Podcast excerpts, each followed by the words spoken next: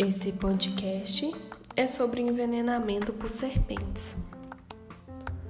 As serpentes venenosas existentes no Brasil pertencem aos gêneros Botropes, que são as jararacas, o gênero Crotalus, que são as cascavéis, os gêneros Láqueses, as surucucus e os gêneros Micruros, que são as corais. Esses quatro gêneros são responsáveis por mais de 20 mil acidentes notificados anualmente ao Ministério da Saúde, sendo o gênero Botrope o de maior prevalência.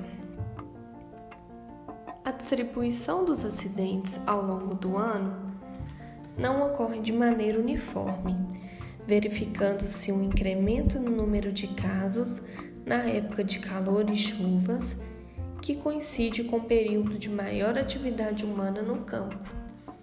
Desse modo, o acidente ofídico acomete com maior frequência adultos jovens do sexo masculino durante o trabalho na zona rural. O envenenamento é causado pela inoculação de toxinas através do aparelho inoculador, ou seja, as presas das serpentes. Os venenos de cobra são substâncias complexas.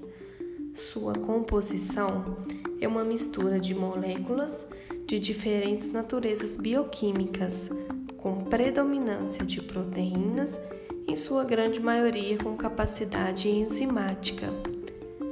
Os demais componentes são carboidratos, lipídios, metais, aminas biogênicas, nucleotídeos e aminoácidos livres. A maioria dos componentes dos venenos parece se ligar a múltiplos receptores fisiológicos. Os venenos ofídicos podem ser classificados de acordo com as suas atividades fisiopatológicas, cujos efeitos são observados em nível local, na região da picada, ou em nível sistêmico. As atividades patológicas são inflamatória aguda, coagulante, hemorrágica, neurotóxica, miotóxica e neurotóxica vagal. Os sintomas por veneno de serpente variam largamente dependendo dos seguintes aspectos: o tamanho e a espécie da serpente, a quantidade e toxicidade do veneno injetado, a localização da mordida, pois quanto mais longe da cabeça e do tronco, menos perigosa, e a idade da pessoa. Pessoas muito idosas e muito jovens correm um risco maior. Uma picada de cobra, independentemente de ser venenosa ou não, causa em geral terror frequentemente com manifestações autonômicas como náusea, vômitos, taquicardia, diarreia, diaforese, que às vezes são difíceis de distinguir das manifestações sistêmicas do envenenamento. Segundo o Ministério da Saúde, o tempo decorrido entre a picada de cobra e o início do atendimento está associado à gravidade do envenenamento ofídico. Portanto, é necessário prover às vítimas de acidentes ofídicos acesso rápido à atenção médica especializada, sobretudo o acesso ao tratamento com soro antiofídico. Uma vez que a identificação da serpente causadora do acidente nem sempre é possível de ser feita, o diagnóstico do tipo de envenenamento é baseado em critérios clínicos e epidemiológicos. O soro antiofídico é utilizado como antídoto e é a parte mais importante do tratamento. Ele contém anticorpos que neutralizam os efeitos tóxicos do veneno a eficácia do soro depende de quão cedo ele for administrado e é mais eficaz quando administrado dentro de um curto período após a mordida da serpente.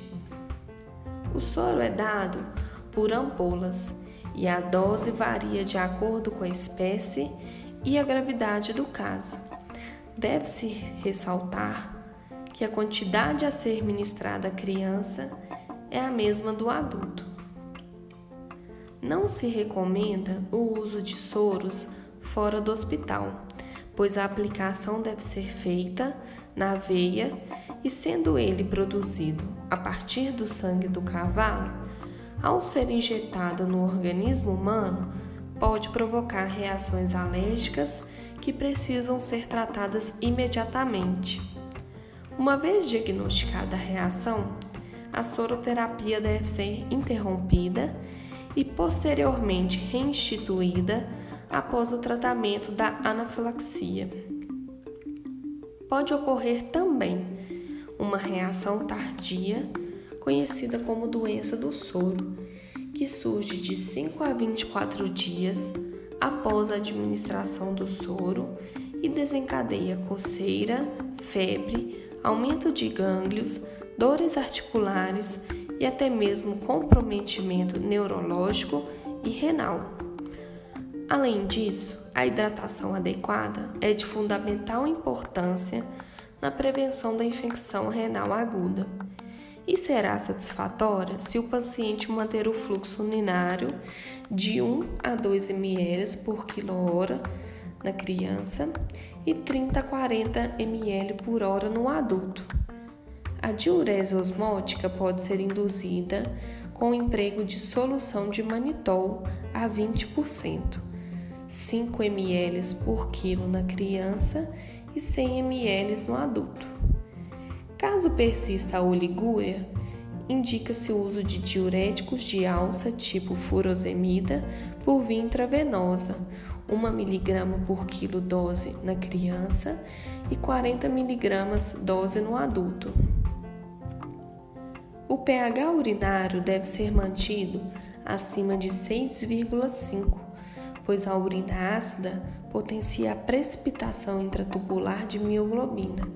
Assim, a alcalinização da urina deve ser feita pela administração parenteral de bicarbonato de sódio, monitorizada por controle gasométrico. Os soros antipeçonhentos são produzidos no Brasil pelo Instituto Butantan, localizado em São Paulo, pela Fundação Ezequiel Dias, em Minas Gerais, e pelo Instituto Vital Brasil, localizado no Rio de Janeiro. Toda a elaboração é comprada pelo Ministério da Saúde, que os distribui para todo o país por intermédio das secretarias de Estado de Saúde. Desse modo, o soro está acessível em serviços de saúde e é cedido gratuitamente aos acidentados. A distribuição de soros é realizada de acordo com as características regionais da ocorrência dos acidentes notificados no SINAM. Daí se dá a importância de se registrar sempre esses agravos.